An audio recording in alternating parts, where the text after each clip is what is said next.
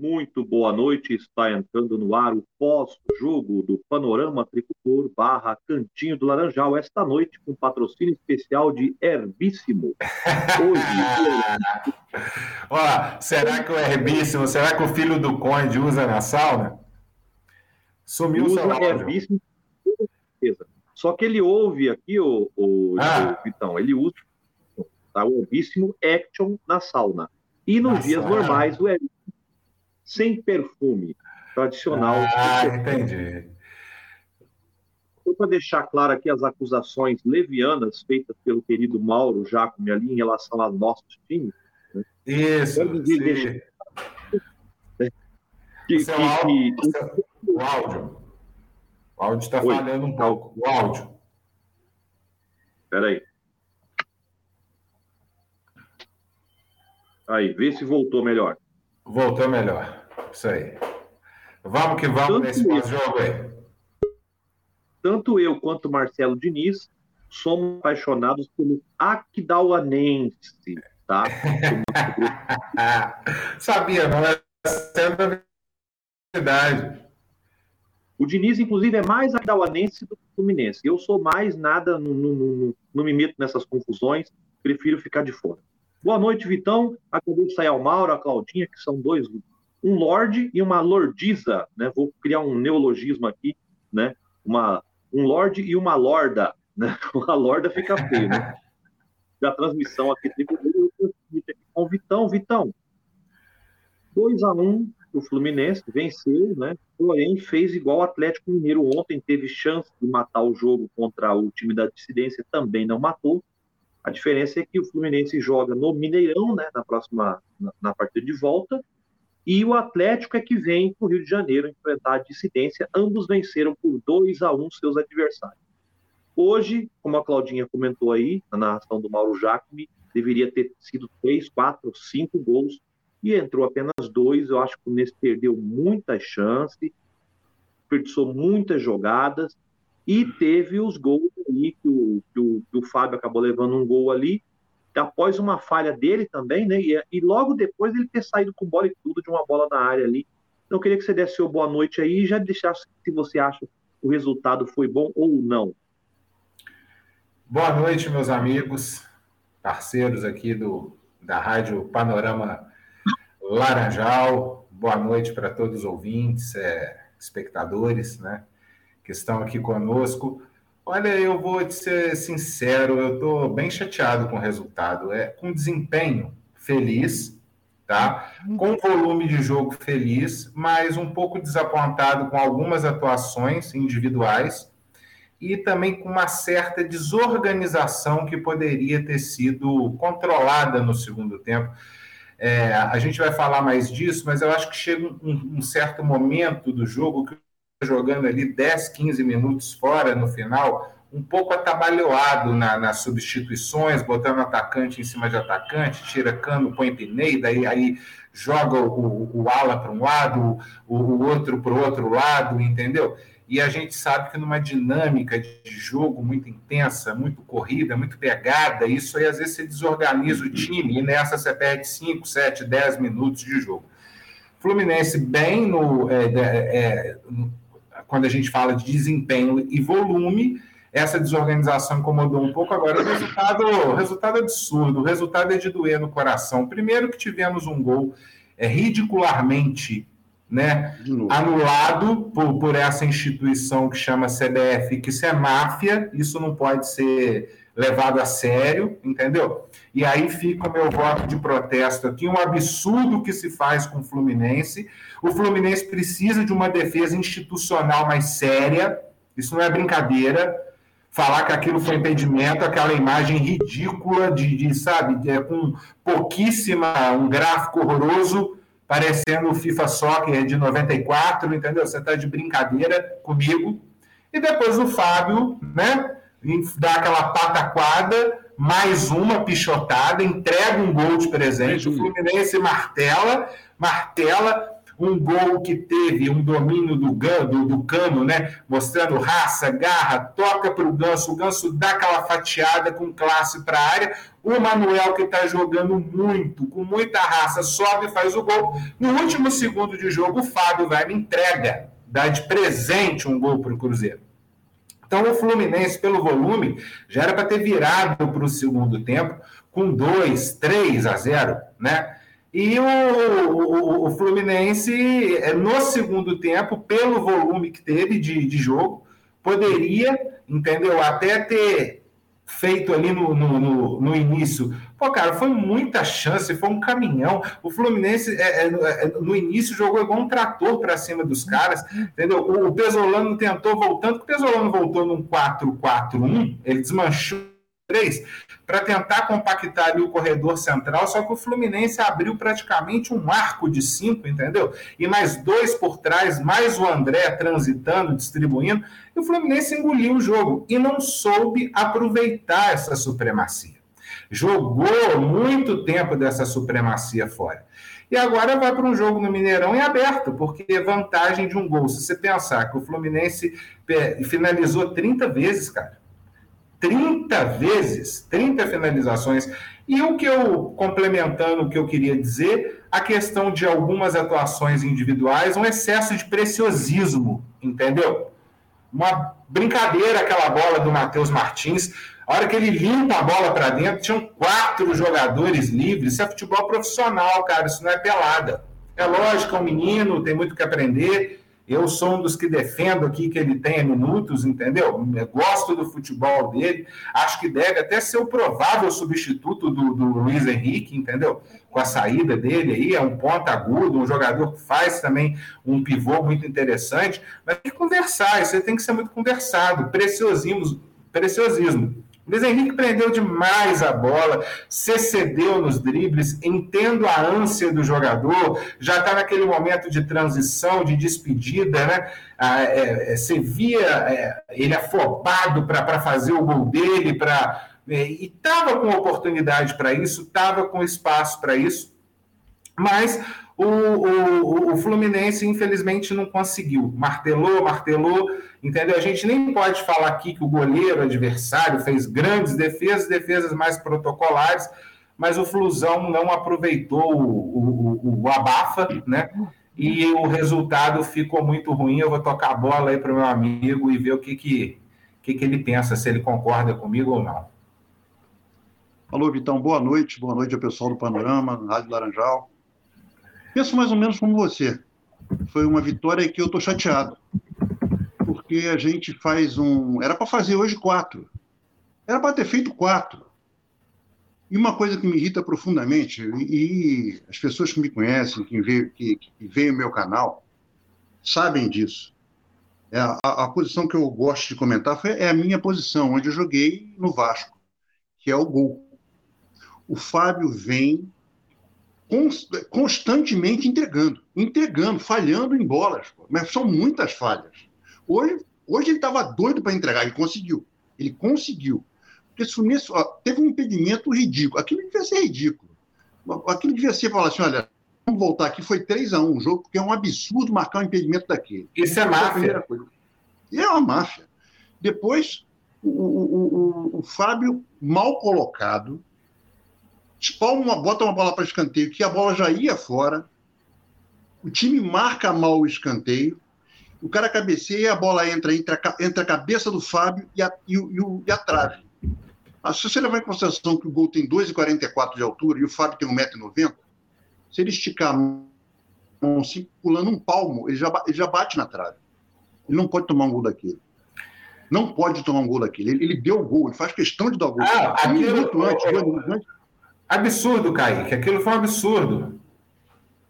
Dois minutos antes, ele já tinha saído daquela bola que ele saiu, para mim, ele fez mão fora da área. Aquilo foi um negócio esquisitíssimo. Parece que. Não, quando começam a trocar bola, hoje o Fluminense não trocou bola aí atrás, porque o, time do Cruzeiro é um time fraco. Só que a gente só ganhou de dois.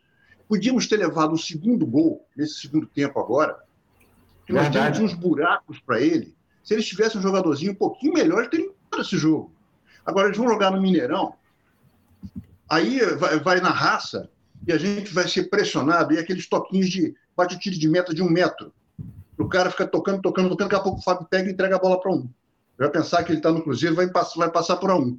Mas o Fluminense, hoje você falou bem do Luiz Henrique, Luiz Henrique estava ansioso, atabalhoado, perdeu bolas que não podia perder. O Matheus Martins, exatamente essa bola que você falou, era para matar o jogo ali. Aquela bola do Matheus Martins era para matar. Três, quatro contra três, mole, ele vai tentar cortar a bola e perde a bola. Tinham três pô, livres. vai comemorar, pô. Tinha três, Kaique. Tinha, tinha três. É, Cano, Cano, Arias e mais um. Exatamente. Exatamente. Eram três jogadores e mais ele. Contra três jogadores do Cruzeiro. Quer dizer, três, não, acho que eram dois. Era só fazer o simples, toca a bola. Agora, você falou uma coisa, Vitão, muito interessante. Essas substituições que você vai fazendo, porque estamos com mais um, mostra, mostra que, o, que, o, que o Diniz quer ganhar o jogo.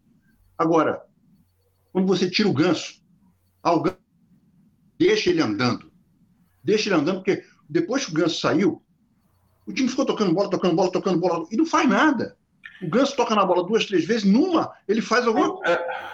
Então, e o Martinelli, olha, e o Martinelli, que a torcida adora o Martinelli, Martinelli, na primeira bola, o Martinelli me passa uma bola para ninguém.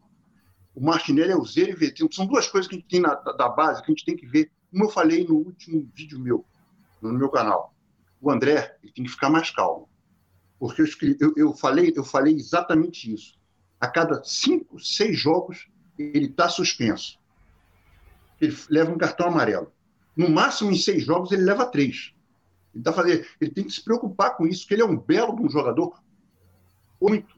E digo mais, quando você não tem o ganso, vou falar uma coisa aqui que o nego vai querer me dar uma facada, mas é sério. Ou você coloca o Iago, ou coloca o. Desculpa, o Wellington, pega o André e sobe o André. O André sabe jogar é o único jogador que nós temos, tirando o Wallace, que agora voltou a jogar no CRB, porque estava contundido pesado. O único jogador que sabe pensar um jogo e ver alguém para enfiar uma bola. Nosso time só tem o ganso para fazer isso. É porque Natan, caras todos, eles não sabem pegar uma bola e enfiar uma bola. O André sabe. O André aparece, tanto aparece para chutar que acertou o travessão agora no final do jogo. Então a gente, a gente é, é duro Estou feliz porque vencemos, mas ao mesmo tempo estou é. infeliz. Estou é. infeliz, é. porque era um jogo para ser. Pra, se a gente faz pelo menos 3 a 1 a gente vai para o Mineirão naquela de, olha, vamos sair na boa, dois, três contra-ataques, quando matar um, acabou o jogo. Agora é. não. Agora a gente sabe que quando, quando o juiz apitar lá no Mineirão, a pressão vai ser violenta. E o Fluminense não sabe aguentar a pressão. Isso também é uma verdade. E o Fábio é gol. É a, é, a, é a, famosa vitória com um gosto amargo de empate, entendeu? Uma, uma, uma cara, uma cara de, de, empate é frustrante, entendeu? É, é, essas substituições no, no, final talvez tenha sido o pecado do, do Diniz hoje, né? É, aos poucos ele está moldando esse time, então é, é, se a gente for ver bem, o Fluminense hoje, do time do Abel, ele tem, ele tem cinco, é, seis jogadores mantidos e já cinco substituições, jogadores que conseguiram a titularidade, Xavier, o próprio Caio Paulista, agora que ele está é, dando continuidade na lateral esquerda. É, o Bigode, o Arias, enfim, assumiu a posição titular, porque apesar de ser um dos jogadores mais letais e, e, e mais um dos principais, né, um dos mais decisivos na temporada, nem com Abel e nem com Diniz ele tinha titularidade absoluta. Até poucos jogos aí, ele estava brigando com o Bigode, em pé de igualdade, né? E parece que finalmente o Arias é alçado à, à posição titular e também lhe é conferido como função no meio-campo, entendeu? Uma função à altura da sua técnica, e isso faz o Fluminense jogar melhor, isso faz o Fluminense produzir com mais qualidade. Pode dizer, pode dizer, Kaique. Não, é uma coisa simples, então. As pessoas, quando pegam a escalação do Fluminense, pensam que ele é atacante. Ele é meia atacante. A posição do, do, do, do Arias é meia atacante. A escalação é. do Fluminense, na realidade, é um 4-4-2. O meio de campo, hoje, foi André, Nonato, Ganso e Arias. Porque o Arias está em tudo que é lugar do campo. O meio atacante joga em qualquer lugar do campo. Junto é com o cara que abre. Junto Tanto... com o cara que joga na, na, no lado, que é o Luiz Henrique, e com o Cano. Pô.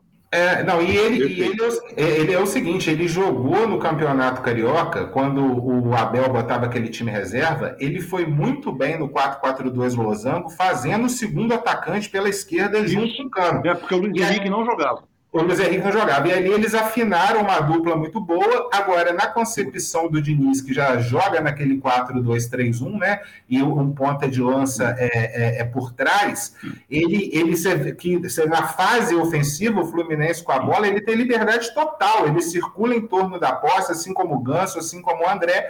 E quando o Fluminense perde a bola, o que hoje foi difícil, né? O Fluminense jogou em cima, então ele quase não teve que exercer essa função, mas aí ele percorre e vai fechar a linha de meio, entendeu? Pela esquerda. Mas é, é isso mesmo, é um meio atacante e que, que de por predileção joga na, na esquerda, caindo para o centro, entendeu? Mas eu vejo um desenvolvimento muito grande nesse jogador. Não sei se os amigos concordam comigo. Eu, por exemplo, sempre falava o Arias deve ficar mais pela esquerda, mas ele agora tem caído pela direita, ele tem finalizado ele jogar onde ele quiser. Onde, ele quiser. Onde cair. Eu acho que é um jogador que está assim, numa plenitude, num interessante, só para eu passar para o TTP, que eu estou falando demais, eu até vi que ele está se interessando pela história do Fluminense, estudando a história do Fluminense, se interessando por leitura.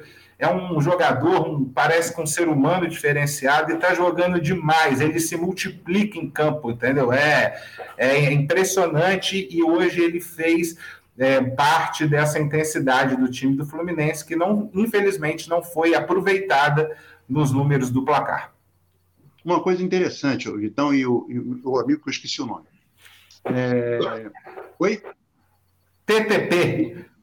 TTP, tudo bem. Seguinte, uma coisa importante que eu me lembro muito do Mariano. O Mariano, quando chegou no Fluminense, ele era detestado. Até o jogo contra o Goiás, a gente estava com menos um e estava perdendo de 1 a 0. E aquele jogo foi fundamental para virar em 2009. Nós vencemos com um gol do Mariano e um gol do Eck Gonzalez.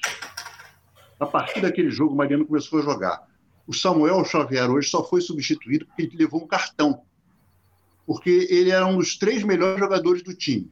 Sem fazer besteira, aparecendo na hora certa, chutando na hora certa. Sabe, o Samuel Xavier teve uma, subida a partir daquele Fla-Flu que nós perdemos de 2 a 1 um, espetacular. O Samuel Xavier passamos a ter um lateral. Agora, falando em lateral, embora o Caio Paulista hoje tenha tido um jogo que ele participou muito, chutou muito para gol, chutou até demais, na minha opinião, é, é, é, eu testaria o Marcos Pedro. Não custa nada ter, testar o Marcos Pedro. Passou da hora. Passou ele, da hora. E ele e o John. São três. Ele, nós temos ele e o John. Vou aproveitar, é, e vou aproveitar que você falou disso. O Alexander também. Você falou do Wallace, que né, mandaram lá para o CRB muito mal, foi péssima essa saída do Wallace, jogador de cabeça erguida, inteligente, não sei por que, que não foi aproveitado. E o, não só o, o, Johnny merece chance, Marcos Pedro merece chance e Alexander merece chance. A mesma minutagem que está sendo dada para o Matheus Martins deveria ser dada para esses garotos. Passou da hora, mas a gente sabe muito bem por que, que falta espaço para essa molecada mostrar o talento, né? Agora, eu estou feliz com uma coisa. Com toda sinceridade, eu, eu li vários comentários no Twitter. Eu estou feliz com a volta do Alan. Aí aparecem aqueles comentários bobos. Aí ele estava sem jogar. Ele dá, aí, ontem, inclusive, o Bolt, grande amigo, Bolt escreveu no Twitter que como é que você contrata um jogador que está tá pagando luvas que você está desde fevereiro sem jogar. Eu falei assim, não tem o menor problema, estamos pagando luvas para o Natan que está desde dezembro sem jogar. E o Natan é um, foi, aquela, foi aquele pênalti para fora que nós contratamos. Nós, nós, olha, o Felipe Melo, ah, ele é macho para cacete, tudo bem. Mas o Felipe Melo e o Natan e o Bigode, e foram hum. três solicitações da torcida, a torcida não pode reclamar. Aí nós estamos falando de um milhão e meio. O, o, o, o, o Alan, ele é um tricolor, tem bola. Se ele não está bichado, esse, esse cara em 30 dias, ele vai estar tá jogando fino e tem, olha, e vai ajudar muito o Fluminense. Eu acho que é o jogador certo para você ter um elenco bom. É um jogador que vai sair, não vai ter problemas. E, e, tem bola, e tem bola. Não é o bigode, ele tem bola. E é jovem, 32 anos hoje em dia é jovem. Porque eu estava falando isso ontem. Estavam reclamando do Alain, mas se gente tivesse contratado o Marinho, que tem 32 anos também, que não está jogando nada no Flamengo, estaria todo mundo feliz. A torcida do Fluminense também tem que fazer, tem que sentar num divã e ver o que ela vem fazendo ultimamente. O Fábio tem sempre crédito. Te imagina se hoje esse, esse gol tivesse sido o, o, o Marcos Felipe. Ia ser um negócio de louco. O Marcos Felipe essa hora não ia sair do Maracanã, não. Ia ter que sair vestido de mulher. Não é, não, é, não é só esse gol, não. São vários gols. São vários gols. Inclusive, o pessoal detesta, mas eu falo, porque é a minha posição. Nós saímos da Libertadores por vários erros. Pela covardia contra o Olímpia, contra tudo.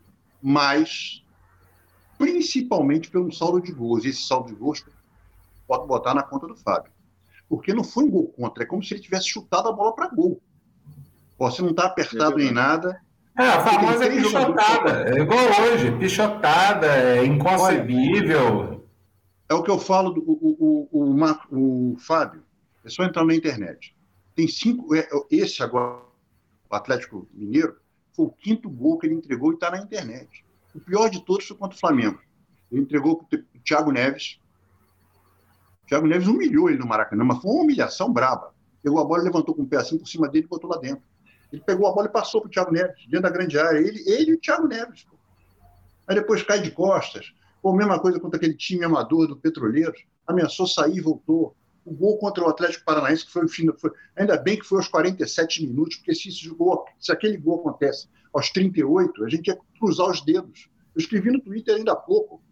Eu não sei se eu quero que tenha mais seis minutos para chegar a 58, ou se eu estou o jogo terminar agora. Porque o Fluminense está dando os espaços que daqui a pouco uma bola vadia vai e entra. E a gente vai para o Mineirão com 2 a 2 Agora, de qualquer maneira, o nosso time não é pouco, não. É muito melhor que o do Cruzeiro. Mas muito melhor. E hoje nós fizemos 20 minutos de uma pressão espetáculo. O Cruzeiro não sabia o que fazer uma bola. Não sabia o que fazer. Foi uma injustiça a gente não ter feito pelo menos uns 3 a 0 Quer dizer, 2 a 1 no primeiro tempo nós fizemos. É que o VAR da CBF é uma coisa muito esquisita. O VAR da CBF, aquele gráfico, para começar aquele gráfico, o cara não está impedido, começa por aí. Na Europa isso jamais seria marcado impedimento. E eles pararam para ver o, o, gol do, do Câmbio, ver se não estava impedido de novo. Sim, pararam. O Kaique, eu tinha caído aqui no começo do programa, né? mas aí o Vitão acabou tocando bola com você e tudo. Mas até para a galera que está aqui acompanhando, deve estar tá surpresa, né? Eu queria que você falasse rapidamente aí, antes da gente passar para o Vitão, não sei se o Vitão hoje trouxe os desenhos táticos, mas se não trouxe também não tem problema. Falar o nome do seu canal aí e deixar para a galera aí, que de repente a gente pode também acompanhar você aí, né? E contar um pouco aí da sua história aí, como você falou, da posição de goleiro. Bom, duas coisas. Primeiro, o meu canal é o Leiteria do Castilho. Tem tudo a ver com goleiro. Eu cheguei a ver o Castilho jogar.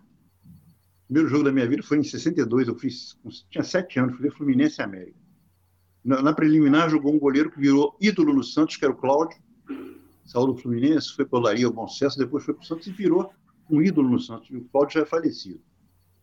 E o, canal, o Leiteria do Castilho ele foi criado basicamente lá do projeto do Laranjeiras 21, do qual eu faço parte. Eu sou um dos, dos sete camaradas do Laranjeiras 21. Maravilha. E, e é, eu, eu para não ficar só falando do estádio a cada 45 dias, eu comecei a gravar os jogos, porque pô, também sou tricolor. Eu hoje moro em Guapimirim, vou ao, aos jogos sempre que posso, mas sempre quando eu não preciso gastar 150 reais de combustível e, e, e pedágio e é, sem comer nada. Então, pô, quando o jogo. Hoje, por exemplo, eu iria, mas como eu estou adoentado, é, eu não, não resolvi não ir. O jogo hoje era um jogo bom para pegar o ônibus de volta, porque para ir de carro não dá, então eu vou de ônibus. Aí as pessoas não sabem, quando a gente fala de estádio, o Maracanã é o estádio que tem melhor localização, talvez, no Brasil. Quando a gente pega, eu já peguei duas vezes ônibus para ir para o Maracanã ver jogos do Fluminense, e dois cadeirantes. Um era uma, uma cadeirante mulher, camisa do Fluminense. O ônibus fica cheio, a gente chama de. Aqui tem a Guapiflá, tem a Guapiflu também. Então, o ônibus, quando volta, você vai pegar, porque nessas horas só tem ônibus de meia, meia hora, de hora em hora, e o último ônibus sai, sai meia-noite, quer dizer, o jogo de nove horas não dá para ir. Aí você pega o ônibus, tem 40, 50 torcedores do Fluminense, com camisa e tudo. As pessoas não estão sentindo para isso. Vão fazer um estádio no Parque Olímpico. Esquece. Está matando todos os tricolores de Niterói, de, da Baixada Fluminense, das Serras, da, da, de Mangaratiba, da, de Itaguaí, de Santa Cruz. Você não pega trem, não pega ônibus, porque sai muito tarde. E lá, e lá no, no, no Parque Olímpico, o BRT é um, ainda é uma falácia, está tudo quebrado. Então é isso. Eu tenho esse canal, Deteria do Castilho, e eu fui goleiro do Vasco. Na época eu jogava basquete, e o time do Vasco não tinha basquete na minha categoria. Tinha uns jogos no Jornal dos Esportes chamados de Jogos da Primavera. Aí nós fomos jogar handball pelo Vasco. Nosso time, eu tinha sido campeão estadual de basquete pelo Tijuca e sempre joguei no gol. Quando tinha as bolas de basquete, eu ficava, tinha uma, a nossa tabela do Tijuca tinha, fazia um gol. Os caras ficavam chutando para mim bola de basquete, eu pegando. Aí vamos para o jogo para jogar pelo Vasco, eu fui como goleiro. É o esporte mais imbecil que um goleiro que existe é handball. Handball, o cara, antes de mais nada, era um suicídio Aí eu, eu é, fui, começamos a treinar e disse, entra um portuguesinho, senhor, baixinho. E falou assim, o meu filho, com sotaque de português, quer jogar salão? Eu falei assim, não, senhor, muito obrigado. Quer jogar, quer fazer um teste de campo? Eu falei assim, faço. Aí ele me deu um cartão, nessa época era o Célio de Souza no Vasco, o Paulo Avarenga no Fluminense, o Isaías Tinoco no Flamengo. Aí eu fui no Vasco, arranjei uma chuteira que me furou o pé todo, era cheio de prego por dentro, segurar, aqueles, segurar as travas, né? Uma camisa toda furada que me deram lá na hora. Aí eram uns três gols, eram uns quatro goleiros fazendo teste, eu fui aprovado. Aí foi bom, porque eu joguei dois anos no Vasco. E quem me treinava muito era o Andrada. E o Andrada era barato. Para começar, eu era maior do que ele. Eu, com 15, 16 anos, era maior que o Andrada. Mas o Andara falava aquele portunhol que a gente não entendia nada, mas eu aprendi muito com ele, muito. Aprendi não, eu tive algumas constatações com ele. Hoje, por exemplo, eu ouvi, um, vi um comentário no Twitter falando que o, goleiro, o, técnico do, do, de goleiro Fluminense tem que ser é, trocado porque o Fábio está falhando muito. Eu escrevi assim, olha, a bola que o Fábio tocou, tomou, né, não tem problema de técnico, de treinador de goleiro. Foi uma falha pessoal. O cara pegar uma bola e Verdade. passar para um atacante e fazer um gol não é treinamento. É um cara que está, ou ele é daltônico, que nem o Castilho era daltônico, ou ele está precisando botar óculos. E só, e, só, e só fazendo um comentário, já que você está falando aí do, do Andrada, de, de grandes goleiros, né, de você, é, goleiro, de, né, o nosso guarda-redes aqui, o, o, Paulo Vitor, né, ele tinha uma saída de bola que para a época era muito qualificada, né? com a mão e tal, uma reposição rápida. E o Paulo Vitor já comentou que a grande inspiração dele foi o Andrada, né? É, que um goleiro que na década de 70 tinha como diferencial essa questão da saída de bola, de, de preocupar com a qualificação da saída de bola do goleiro, e que foi uma inspiração para ele que, e, e ele aplicou isso na década de 80 de forma brilhante né, na baliza tricolor. O, Andra, o Andrada tinha uma coisa que todos os goleiros passaram a fazer. O goleiro argentino fazia muito isso. E muitos goleiros brasileiros fazem isso hoje em dia. Porque antigamente, quando o goleiro podia pegar a bola e ficar picando a bola com a mão, depois dar um bicão para frente, a bola fazia um, um arco gigante, passava na altura da, do teto do Maracanã e caía no meio de campo. O Andrada, quando apareceu, ele começou a chutar a bola rasante. A bola não, não, não subia e caía. Ele saía, a bola saía assim. Dava aquela fatiada, né? É, é, por exemplo, como o corner que foi batido hoje, o escanteio que foi batido hoje, é aquela bola baixa. É. A gente consegue dar mais direção, mais velocidade, manda ela mais longe. Isso o Andrada trouxe para o Brasil. E quando eu conversava com o Andrada, eu falava assim, Dom Edgardo, o nome dele era Edgardo, Norberto Edgardo Andrade, ou Edgardo Norberto Andrade. Eu falava, Dom Edgardo, como é que eu faço para sair do gol melhor quando a bola vier centrada? Aí ele falava assim, Carlúncio, Carlos é, é, é chamado de Carlúncio na Argentina. Meu, eu sou Kaique, mas é o apelido de Carlos Henrique. Então, a, a, a, ele falou assim: não existe isso. Por mais que você treine, você vai melhorar no máximo 10%. Tem jogos que eu saio em todas as bolas bem, tem jogos que eu saio em todas as bolas mal. Porque é muito difícil sair do gol. E você, por mais que você treine, se você melhorar 10% é muito. Então, isso eu aprendi com ele e é verdade. Quando você tem um centro, que nem o Oliveira no Fluminense fazia, ele botava na cabeça do Flávio, na cabeça do Mickey, na cabeça de quem ele quisesse. Mas era um centro que a bola ia lá no alto. Então, o goleiro tem condição de ter a vista periférica dele, a visão periférica dele perfeita. Dá para ele olhar para tudo e sair. Quando a bola vem rasante, meu amigo, você torce para você chegar primeiro que o atacante. E você, às vezes, nem está vendo o atacante. Vou te dar um exemplo. Paulo Vitor no Bangu, aquele, aquele 2x1 nosso, nós fomos tricampeões. Nós tomamos um gol de uma bola rasante que o Paulo Vitor, quando e foi na bola, o Marinho chegou antes, só tocou nela. A bola entrou no meio do gol. Porque não dá para o goleiro ver, o goleiro sai mal. Não é que não sai mal, é muito difícil sair. Então é isso. Mas aí, depois de dois anos, eu era titular do Vasco eu preferi continuar sendo um jogador medíocre de basquete. Que era o esporte que eu gostava, adoro basquete até hoje. E aí voltei. Aí o, o, o Célio de Souza foi lá em casa conversar com o papai. Olha, doutor Silvio, o senhor não pode deixar seu filho jogar. Seu filho tem que jogar futebol. Não sei se ele joga bem basquete, mas no gol ele, ele vai longe. Eu queria jogar basquete, cara. Era um jogador nota 5 no basquete. Tinha jogos que eu parecia o Cano ó, nota 8, nota 9. Tinha jogos que parecia eu, nota 2, nota 3, mas eu adorava aquele negócio, cara.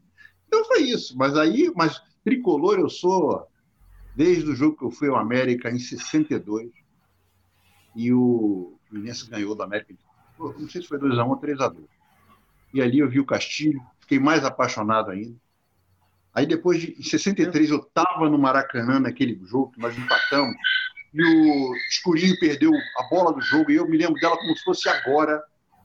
Em 64 eu estava lá para ser campeão. E de 63 até 2012 eu vi todas as decisões do Fluminense no estádio, perdendo ou ganhando. Perdendo ou ganhando. É isso. Tricolor até debaixo d'água. mas não sou, mas eu, sou, eu sou um cara fanático, mas não sou cego. Hoje eu estou feliz e chateado ao mesmo tempo. São duas coisas antagônicas. Mas era para a gente ter feito pelo menos 3 a 1 pelo menos 3 a 1 para chegar no Mineirão e falar assim: nós vamos sair na boa, porque a gente vai marcar um gol logo de cara, aí a porteira vai se abrir completamente. Porque do jeito que o Cruzeiro vem na, no próximo jogo, a gente tem que ter cuidado para não ter um jogador expulso. Isso vai ser inevitável. Se vocês ouvirem algum cachorrinho latino aqui, eu estou com dois filhotinhos pequenininhos em casa. Ó. É, não, a gente está Tá ouvindo aí então, você... cachorrada tricolor? Diga, diga ó, o Diniz falou ali, ó, saudações ao filósofo TTP. Diga, meu filósofo, faça a sua resenha. Ô, ô, Vitão, você trouxe os desenhos táticos aí para essa noite ou não deu tempo? Não, hoje não, hoje não deu tempo, mas a gente pode aqui, na, na palavra da, falar um pouco aí da, das questões táticas do, do, do, jogo. Principalmente hoje, não é nenhuma questão muito numérica, né? Eu acho que a, a intensidade, a compactação são os pontos que a gente pode destacar do Fluminense, sobretudo no primeiro tempo e nos minutos iniciais, até mais ou menos 25, 30 minutos da, da, da etapa final. De início é aquela base dele, né? O, o 4-2-3-1 só que o Fluminense na fase ofensiva é aquele famoso ninguém guarda lugar, né? É, o, você tem uma espinha dorsal ali, o, o André fica mais fixado, e aí muita. Eu sei que o André joga bem mais à frente, como o Kaique colocou, mas é um primeiro volante por natureza, e ele tem um domínio espacial muito grande, uma leitura de trás, né? Enxergando o jogo muito grande, então você acaba tendo dois pontos ali de referência. Você tem o cano na frente você acaba tendo o, o André, e na fase ofensiva os outros jogadores circulando muito, Luiz Henrique circulando muito, áreas demais. É, o Ganso, é, alguma, eu vi lá no Twitter, algumas pessoas não gostaram da partida do Ganso hoje, eu gostei. Eu acho que ele organizou bem. É, e algumas partidas, né, o Ganso não tem dado talvez assistência direta, feito gol, mas a gente tem que observar o acompanhamento da posse que ele faz. Para para ver o jogo. Onde a bola está, o ganso está. E hoje a dinâmica dele, entendeu? Eu até entendo ele estar um pouco chateado aos 35 do segundo tempo, mas visivelmente cansado porque correu muito, entendeu? É um jogador que acompanha a posse de perto. Então ele tem jogado um pouco mais recuado, sobretudo em jogos que o Fluminense tem a obrigatoriedade de proposição de jogo, era o caso hoje, foi na última partida, e creio que tem que ser assim contra o Botafogo também, né? manter essa, essa forma impositiva de jogar. Então, assim, o, o, o, a, o Fluminense é muito próximo e essa compactação entre os setores, ela, ela facilita tudo, né? Ela facilita o, o ataque, porque os jogadores estão próximos para tabelar, ela facilita a superioridade numérica quando o bloco vai caminhando pelo campo. E o Fluminense, é, eu estava um pouco preocupado, até divulguei lá no, no, no Twitter um desenho tático, porque o, eu achei que o Pesolano ia montar um 5-4-1 mas ele abriu mão e botou três volantes balançando em frente à linha de cinco é, defensores, porque ele quis deixar dois atacantes no mano a mano, com o Nino e com o Manuel. E aí eu via o Fluminense atacando, mas não tirava o olho lá dos dois zagueiros, porque estavam literalmente no mano a mano. Mas o Fluminense estava com uma predominância técnica e tática muito grande, entendeu? O Cruzeiro é um time muito inferior, tem peso, a gente respeita, tem tradição né, no, no futebol brasileiro, é o maior campeão do torneio mas eles vivem uma reestruturação entre a Série A e a Série B. Existe um abismo técnico. Hoje eu vi muita gente tentando forçadamente querendo comparar, meu amigo, não tem comparação. Série B é muito mais física, entendeu? É um jogo muito mais encorpado, de choque. Hoje o Cruzeiro ficou perdido em campo, sem pai nem mãe, por mérito e êxito da estratégia tricolor, mas também por demérito técnico do próprio Cruzeiro diante de um time de Série A, né? E a, a imprensa tentou meio que mascarar isso o dia inteiro, que não, jogo de igual para igual, não foi. Na verdade, o Fluminense passou o trator infelizmente perdeu os minutos finais. Não gostei das alterações do, do, do Diniz. Desorganizou o time é, excessivamente, não que não tenha sido corretas. Por exemplo, o Cano. O Cano estava visivelmente cansado há um bom tempo. Por que, que ele não deu mais minutos para o JK? Por que, que não botou o John Kennedy antes, 10, 15 minutos antes, na vaga do Cano certinho?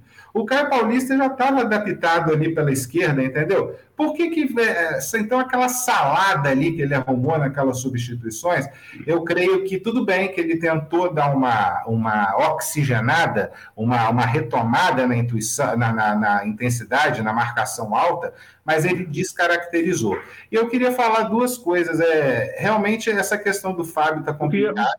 Sim. Fala, Kaique. Então, é uma coisa simples, muito importante, a gente, se esquece disso. Quando ele enfiou o Matheus Martins, ótimo, tá com mais um, achei perfeito. Só tem o seguinte: ele enfiou o Matheus Martins no lugar do Nonato. O Nonato estava muito bem no jogo. Para efeito daquele domínio que o Fluminense teve no primeiro tempo, o Nonato foi fundamental. Nonato, Nonato Ganso estava picotando o jogo, ditando o ritmo. Nonato com Ganso. Nonato com Ganso é diferente de você estar tá com Ganso sozinho. Porque o Matheus Martins ficou 20 minutos aberto na ponta esquerda e não recebia a bola. O pessoal só trocando bola ali com o Luiz Henrique.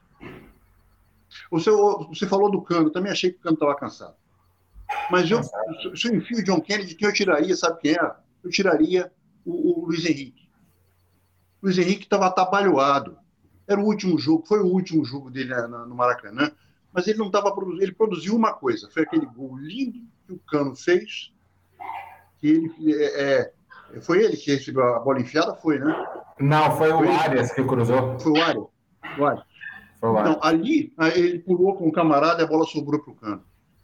Então, o Luiz Henrique hoje, bom, foi na realidade aquela bola no segundo tempo, depois dos 30, que ele deu uma limpada para dentro, o goleiro bateu roupa. O resto, ele estava trabalhado, então enfiava alguém ali, ou então chamava o Matheus Martins, olha, Matheus Martins, ou então, ó, vamos jogar com o Matheus Martins aberto na esquerda, o Matheus Martins pode ir na linha de fundo e pode cortar para dentro, como o Luiz Henrique faz, só que ele é destro. Mas a, a é. perda do Nonato foi fundamental para o Fluminense perder o sentido de organização de um time que estava pressionando e deixando o time sufocado. Eu acho isso. Mas, mas o, o, o, Nonato, se eu não me engano, a trans, é, foi informado de que ele saiu também porque sentiu dor na canela, pela pancada. Ele, nunca, ele não quebrou a perna por sorte. É, que ele reclamou no, no, no vestiário pela, pela pancada, estava sentindo a dor muito forte E aí, o, mediante a contusão, o, o Diniz né, fez a substituição. Concordo com você. É, é, é, justamente isso. O Fluminense poderia continuar amassando, mas organizado. Entendeu? Não virar essa maçaroca ofensiva. Porque ali o, o Cruzeiro já estava entregue, cara. Entendeu? Agora foi meu cachorro que eu ativo aqui. Ah, o, o, o, Cruzeiro já estava entregue já, né? E o, o Fluminense não soube aproveitar. Duas coisas que eu queria falar. A gente com muita luta, né? E o Diniz ali no dia a dia, o, a gente livrou do bigode no, no, time titular, não tem nem entrada, graças a Deus, um ex-jogador em atividade, estava totalmente sem condição física, em rotação baixa. É, hoje o Natan nem relacionado foi, um jogador sonolento, displicente, que tá, parece que está totalmente desconectado, entendeu, do, do que está acontecendo ali. O Fluminense deveria rever essa, essa negociação. Não faz sentido esse jogador no, no, no elenco. É, mas quem que eu ia falar? Ah, o Wellington. Depois de muita luta com o Wellington, partidas né, é, é, que o pessoal falava, ah, ele não compromete e tal, mas comprometia de certa forma sim a dinâmica. Você vê que o Nonato não precisa brilhar tanto para já dar um, uma outra cara para o meio-campo, uma outra qualidade, uma outra dinâmica. E agora falta um desses aí para a gente livrar, que eu acho que é o Fábio, né? Para fazer essa limpa e botar juventude, botar intensidade e, sobretudo, privilegiar a meritocracia, porque você ganha vestiário de time com meritocracia, não é com gogó, né? Se o cara, se o reserva está ali se dedicando, um, um, cara que foi tirado do time sem nenhuma justificativa, foi tirado é sem pagar. Fechando, fechando o gol no Campeonato é, Carioca. Fechando, fechando o gol. gol. Quando foi. Quando esse ano catou muito, ano, ah, no passado teve algumas falhas. Tá bom, esse aqui é o super goleiro da galáxia. Esse aí, meu amigo, não existe. Até o Courtois falha, entendeu? Quiçá o, o Marcos, entendeu? Mas foi retirado do time sem falhar, isso aí a gente tem que lembrar sempre. E agora o goleiro titular, um goleiro de 41 anos, 42, que veio para aposentar, mais um que veio para aposentar no Fluminense, tem falhado, entendeu? De forma recorrente e pichotadas, entendeu? Por lado atrasado, no, é, é, teve o. Se eu não me engano, qual jogo que foi aí, que ele pulou bem atrasado? Acho que foi o último no, contra o Atlético Goianiense, um dos, aquele gol que ele meio que titubeia e depois dá dois passos para trás, entendeu? O, o, o, lateral do Goianiense nem pegou em cheio na gaveta, aquela bola ali era defensável. Você que é goleiro, ou Kaique? Fala para mim se aquela bola ali, o Paulo Vitor não voava, você, um bom goleiro ali, e metia uma mão trocada. Aquilo ali é Olha, você quer, ver uma coisa, você quer ver uma coisa interessante? O pênalti está, a marca do pênalti está a 11 metros da linha do gol. Normalmente, vou, vou, acabar com algumas palhaçadas que o nego é, é, fala, nunca ficou embaixo dos, dos três paus uh, de verdade, aquele que tem 7 metros e 30 de largura. O goleiro, nenhum goleiro sa sai do gol, sai para um canto depois que o cara bate pênalti. Nenhum. Ele sai antes, ele já escolheu o canto que ele vai pular. Por que motivos? Se for numa Copa do Mundo, porque a seleção, a, por exemplo, o Brasil, isso foi um dos motivos que muito irritou na Copa de, de 86, que o goleiro era o Carlos, não era o Carlos que era goleiro de 86? Isso, Carlos. O Carlos, é, o pessoal, o Paulo Vitor era a reserva do Carlos. E o pessoal que foi a Guadalajara, eles comentavam comigo, pô, o Paulo Vitor pegava pra caramba nos treinos. E quando foi para para os jogos, e você ia jogar, por exemplo, contra a França, tinha o Platini, tinha todo mundo. Você sabia, quando quem fosse bater, onde aquele bate. Isso é comum. Ele está falando do Brasil, mas pode ter certeza que na Itália faz a mesma coisa, a Alemanha, a Inglaterra, a Argentina, Uruguai. O cara vai jogar contra o Brasil. Quem é que bate pênalti no Brasil? O Neymar, o Gabriel, o Gabriel, o Firmino, eles batem como? Ó, para cada 10 pênaltis que eles batem, o Neymar bate dos 10 pênaltis, ele bate 8 do lado esquerdo do goleiro. O Firmino bate duas no meio e esse divide mais ou menos. Então, o goleiro, quando sai, ele, ou ele já foi instruído, porque tem um scout para ele saber, ou quando o cara bota a bola, ele fala assim: o cara está me dando canto, canto direito, está me dando canto esquerdo. O cara está nervoso. Então, é o goleiro.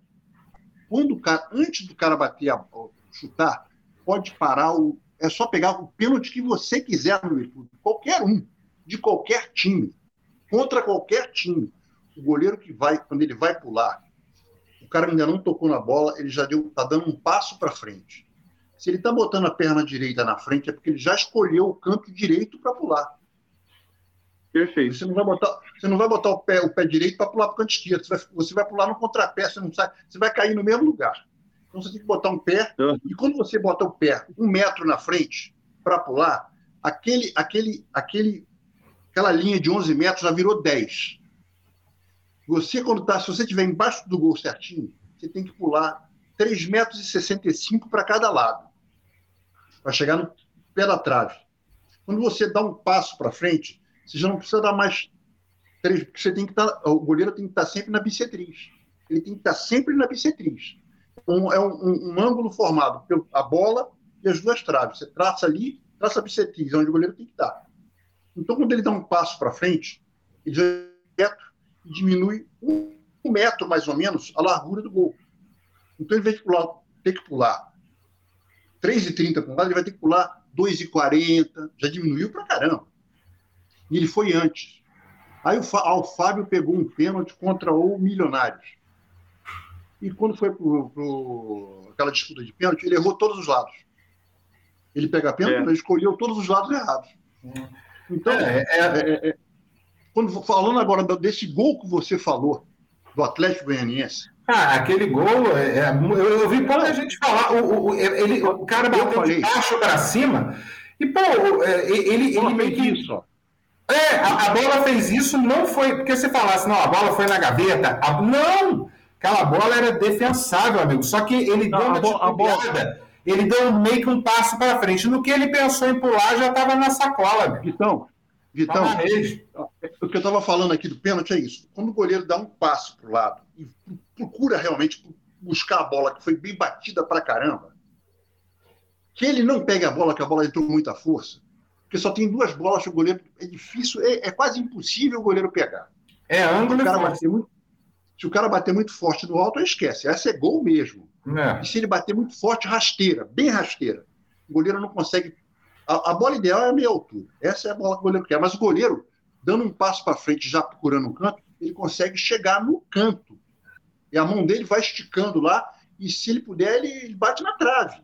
Porque ele consegue ter essa impulsão. Agora, nesse gol do Fábio, o cara mata a bola, dá um, uma pancada de baixo para cima, a bola sobe, cai, a bola entra a menos de 1,20m de altura. É, a bola entra baixa. Aí, aí, vem, aí vem o detalhe do Fábio, da má colocação dele. Ele dá três passos para o lado e não consegue chegar na bola. Você vê como ele está mal colocado.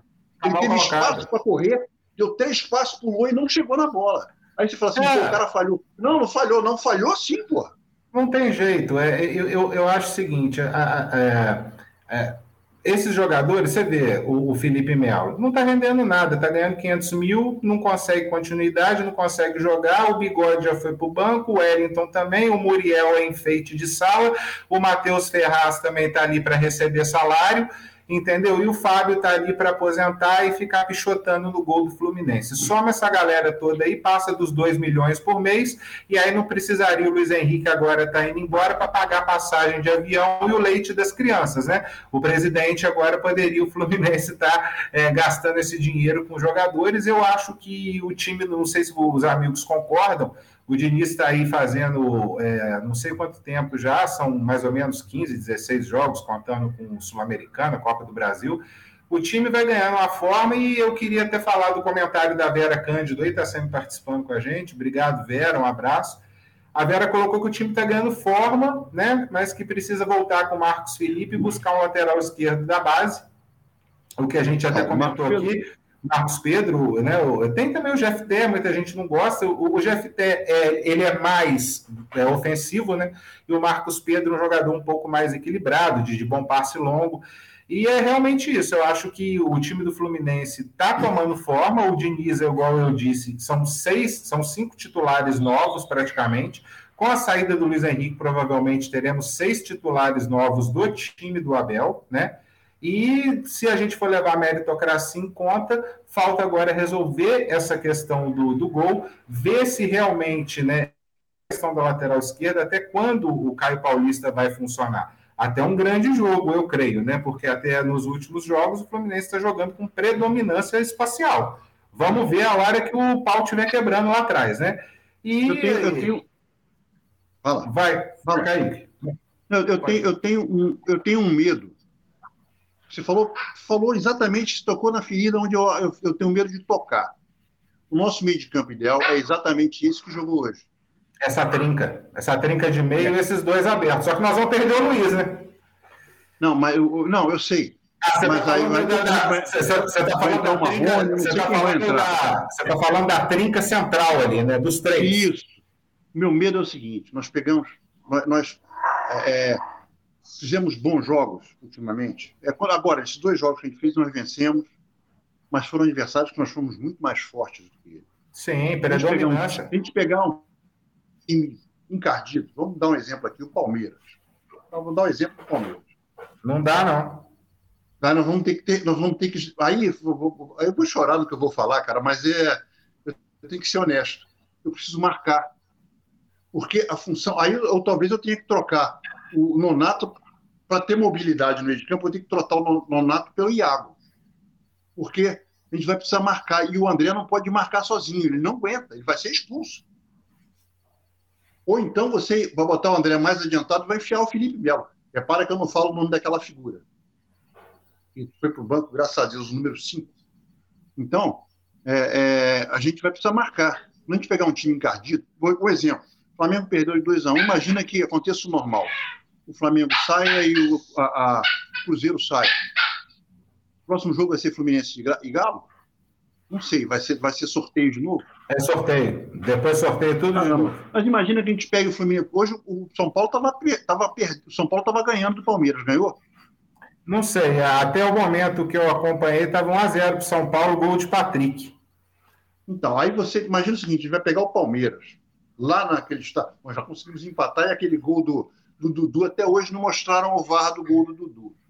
Mas aqui, é a, mas aqui é o, o, problema de adaptação na lateral esquerda, dentro disso aí que você está falando, já ficou muito evidente não. no Fla-Flu. Água improvisado ali, né? Não, não. Eu estou falando, o Caio Paulista está agora se segurando ali. Porque se você for só marcar, bota o Pineiro. O Pineiro sabe marcar melhor que o, que o, que o Caio Paulista. Agora, o problema todo é o seguinte, estou falando do meio. Porque a gente vai ter só o André marcando, porque o Nonato, ele ajuda na marcação, mas ele marca ajuda. mal mas ele ajuda. O Iago marca mais. O Iago toma, se pegar o scout do Iago, ele sofre mais falta, ele toma mais bola. Agora, a gente perde no ataque. O Nonato é fundamental para isso. E a gente não pode abrir mão, a gente pode abrir mão de uma coisa. Se o Luiz Henrique sair, volta aquela formação do Abel.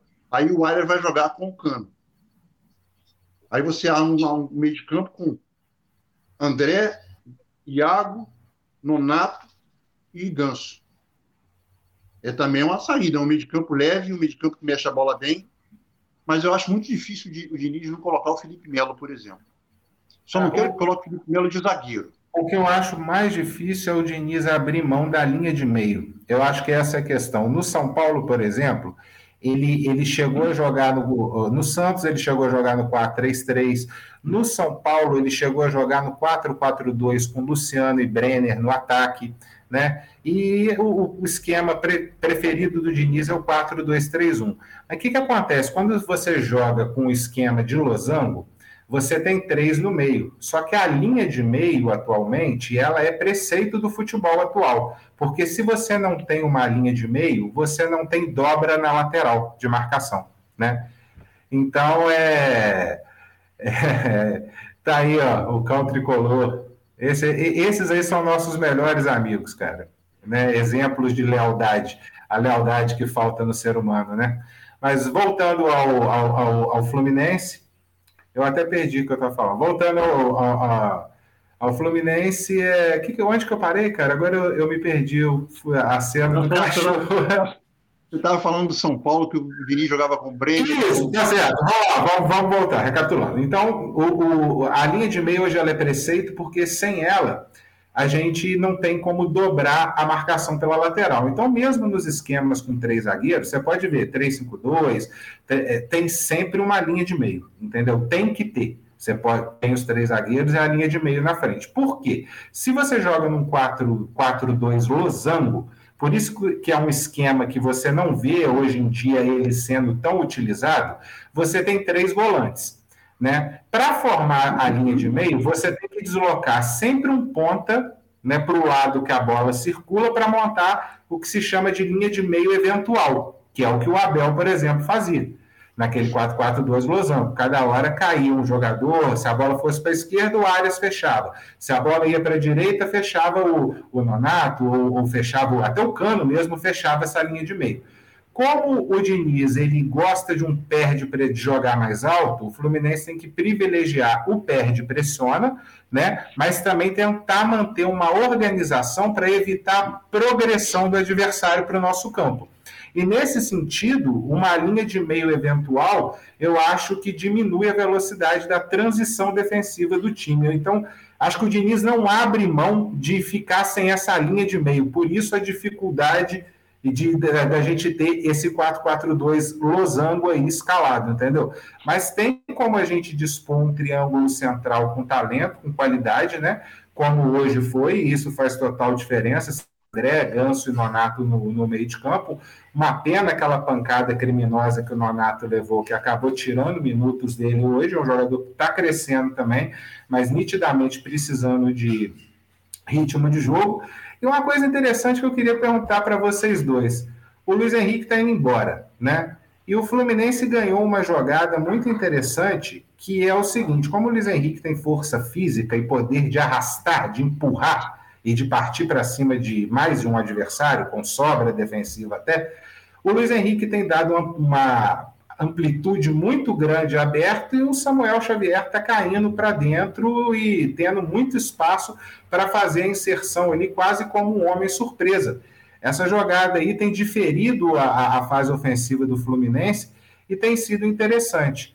Luiz Henrique vai fazer a despedida dele agora, e aí fica uma pergunta que para os amigos. Quem irá substituir o Luiz Henrique? Quem vai fazer esse arrasto? Quem vai dar essa amplitude? Muda essa estratégia? O que, que os amigos acham aí? Fala aí, TTP. Quem que você coloca no lugar de Luiz Henrique? Bom, eu acho que pelo mérito, como você falou, tem que ser o Matheus Martins. Obviamente, não sei se ele vai conseguir fazer essa mesma função do Luiz Henrique, né? É questão de, de, de treinamento, de posicionamento talvez mude um pouquinho né, o modo de jogar, mas evidentemente que se não funcionar, ele pode tentar também o John Kennedy, né? John Kennedy é um jogador também móvel ali, mais maleável, né? E aí, agora, o que não dá é para tentar voltar com o bigode, por exemplo. Né? Não. Aí inventar de jogar áreas pela direita e devolver o bigode para a esquerda, o que é bem provável de acontecer. Eu tenho medo disso acontecer. E aí eu, eu... vai depender do que o Diniz vai querer. Né? Fala, Kaique. Eu, eu, você falou uma coisa que há, há muito tempo venho falando que eu, eu achava, eu agora já não, já não tenho certeza. Quando o, o JK teve aquele acidente do carro, do carro não, do, aquele acidente que ele quebrou o pé jogando pelada, e depois quando o Luiz Henrique foi vendido, eu falei assim, eu acho que o, que o na época era o Abel. O Abel vai usar no lugar do, do Luiz Henrique, o John Kennedy. Ele é jovem, ele está forte, ele é rápido, ele chuta com os dois pés. Então é um jogador bom para cair pelo lado. Se o Luiz Henrique, se o, se o Luiz Henrique for substituído pelo, pelo John Kennedy, o, o, o, o Samuel Xavier vai continuar poder, vai continuar produzindo o que ele vem produzindo ultimamente. Agora, Porque... se for, se a escolha for o Matheus Martins, o Luiz Henrique vai trocar de lado. O Matheus Martins é. é um destro que joga na esquerda, cortando para o meio. Então, quem vai ter que aparecer bem é o Caio. Ou o Cris Silva. o Cris Silva marca muito mal, mas ele ataca bem. Isso é tem que falar a verdade. Por mais que a gente não goste do cara. É, eu não gosto dele. Eu não gosto dele não, de forma alguma. Não, tudo bem. Isso aí, isso aí. Mas, ô, Vitão, tem um monte de jogador que eu detesto. Agora, eu não posso. O cara, o cara gosta de atacar. Você pode até não gostar, ataca mal. mas ele gosta de atacar, ele sabe centrar melhor do que o Pereira, sabe centrar melhor do que o, do que o Caio Paulista. O Caio Paulista me irrita com uma coisa só. O Caio Paulista tem bola, falta para ele cérebro, mas bola ele tem. E ele é, ele é forte, ele é rápido e ele é canhoto. Ele não vai linha de fundo, cara. Não vai. Ué. Ele, demora, demora, demora, muito para cruzar a bola também, demora demais. É, é, hoje ali é, faltou também um pouco de velocidade no, no, último passe, no terço final cozinhava, espremia, mas tinha hora que eu, eu assistindo o jogo, eu ficava assim, cruza na área, filho, joga lá na área. Aí rodava a bola para trás de novo, então esperava a marcação juntar na pressão. Tinha hora que, que recebia por dentro, entendeu? Conseguia fazer o giro, em vez de tocar rápido, chute para o gol. Não, toca demais. Então, isso também faltou um pouco, entendeu? É, é o, o que mais me indignou é, na, agora voltando a, a, falar da partida de hoje, foi que o Fluminense teve uma predominância absurda e não aproveitou. Saiu com esse placarzinho magro aí, e muito disso, por, é, por, é, o Caio Paulista, você falou muito bem, Caio, que ele não procura, ele não chama. Ele busca de novo a bola para dentro para chamar para a direita e demora, cara. Demora a cruzar a bola, entendeu? O, o, o, o Samuel Xavier, pera um pouquinho, TTP o Samuel Xavier hoje, ele entrou chutando, ele foi a linha de fundo fazer, tentar fazer cruzamento. O Caio Paulista, que é forte, é canhoto, tem chute forte, ele não gosta de ir a linha de fundo. Mas não gosta. Tem que aparecer. O Diniz tem que assim, então vem cá, tem que ir a linha de fundo, senão eu vou te tirar do time. Porque não é possível você pode dessa maneira. Então, você quer cortar para. Como hoje ele tentou um chute no final do.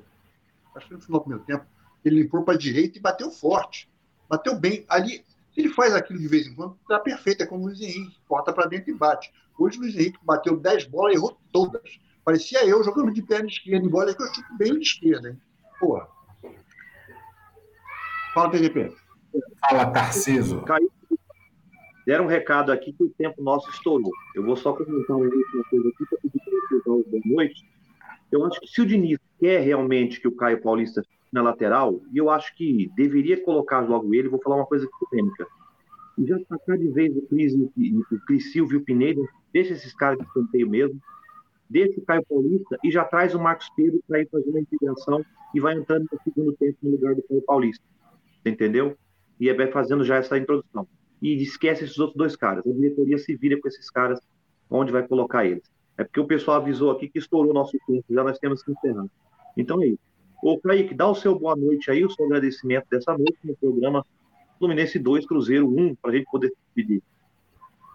Bom, primeiro agradecer pelo convite para participar mais uma vez com, com, o Panorama e com a Rádio Laranjal. É sempre legal quando o André falou comigo e eu, eu, fui convidado. Eu, eu era para ter feito na semana passada o comentário junto com o Jacob, mas não dava porque eu tinha, eu tinha um compromisso. E, mas é sempre bom participar, porque o nível onde a gente pode conversar, pode expor os, as ideias da gente, mesmo que muitos não gostem. mesmo que muitos não gostem. É isso, deixar uma boa noite e domingo é outra pedreira. A gente tem que. É, eu acho legal jogar no Engenhão, a gente dá sorte lá, mas não será um jogo mole, não. Acho que os caras vão querer começar a bater naquela falta do último jogo. Mas o. mas o, a gente vai ter que ter cuidado, o Botafogo está mordido. O Botafogo vem de uma grande vitória contra o Internacional, onde ele foi operado a frio e virou o jogo. Então é um time que a gente tem que ter cuidado. Agora, o Fluminense tem mais time tem que jogar para ganhar. Se quer chegar em Libertadores, se quer poder brigar pelo título, tem que jogar que nem jogou hoje. Só que tem que fazer os Verdade. gols que, nem, que, nem, que não pode perder os que perdeu como perdeu hoje. Só isso. E queria agradecer. Uma boa noite para todo mundo. E quando precisarem, estou aqui.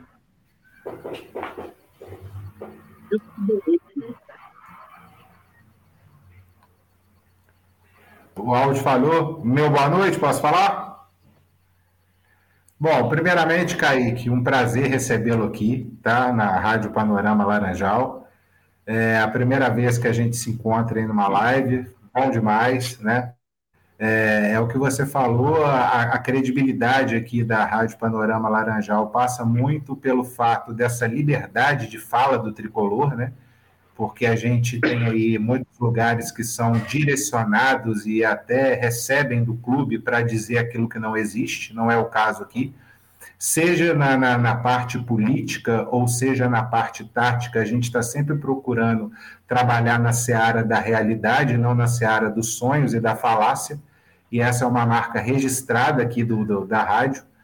E é, é, sempre um prazer receber pessoas inteligentes, é, antenadas no, no, clube, que também compartilham da verdade sobre o clube, né? E que tá, e além disso ainda traz esse arcabouço histórico. Então foi um bate-papo excelente, um prazer estar aqui com você, que a gente se encontre mais vezes aqui. TTP também sempre um prazer, obrigado tá, meu amigo? O filósofo, né, nosso amigo do filho do Conde. Eu vou agilizar meu boa noite para não, não gelar o feijão do Edgar.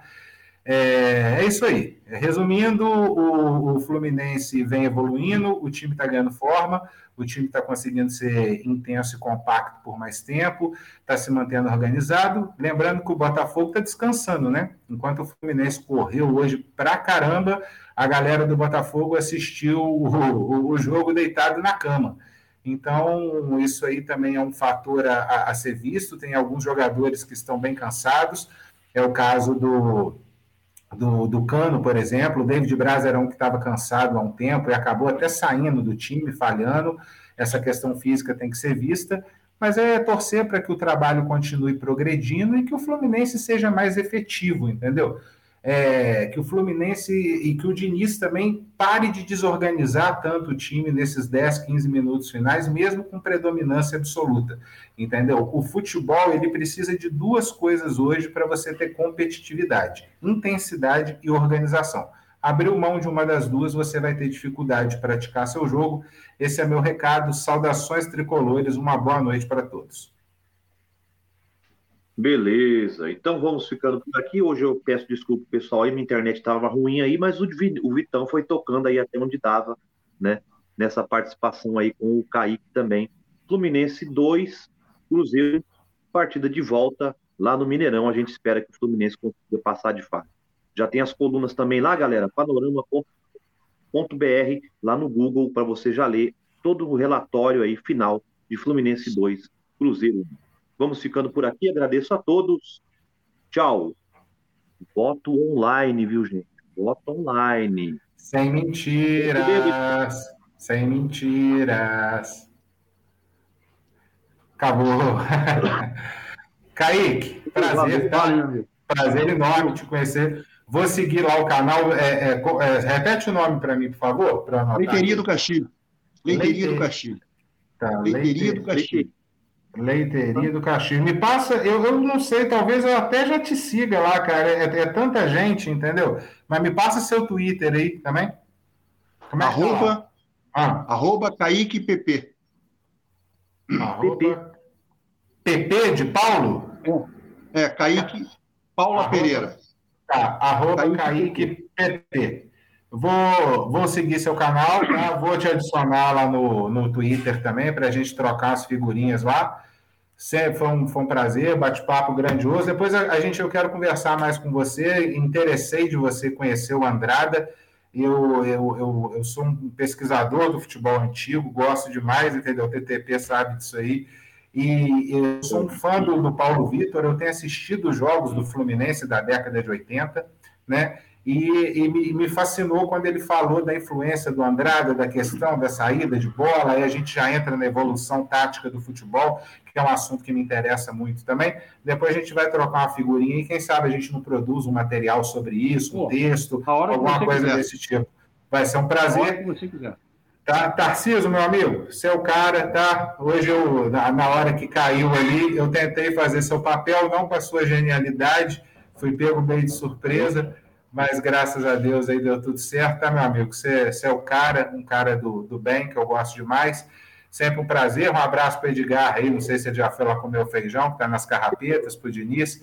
Eu vou lá jantar também, meus amigos. Saudações tricolores. A gente fica com placar magro, mas aquilo é Série B, agora que está fora do ar, nós vamos lá no Mineirão, vamos passar o carro de novo, é 3 a 0 Flusão. Uma boa noite. Tomara. Tomara. Boa noite, meus amigos. Até a próxima jornada. Fiquem com Deus. Tarciso, um abraço para a gente conhecer. Abraço, Kaique. Até mais. Vou seguir você também lá, Gurizão. Falou. Falou.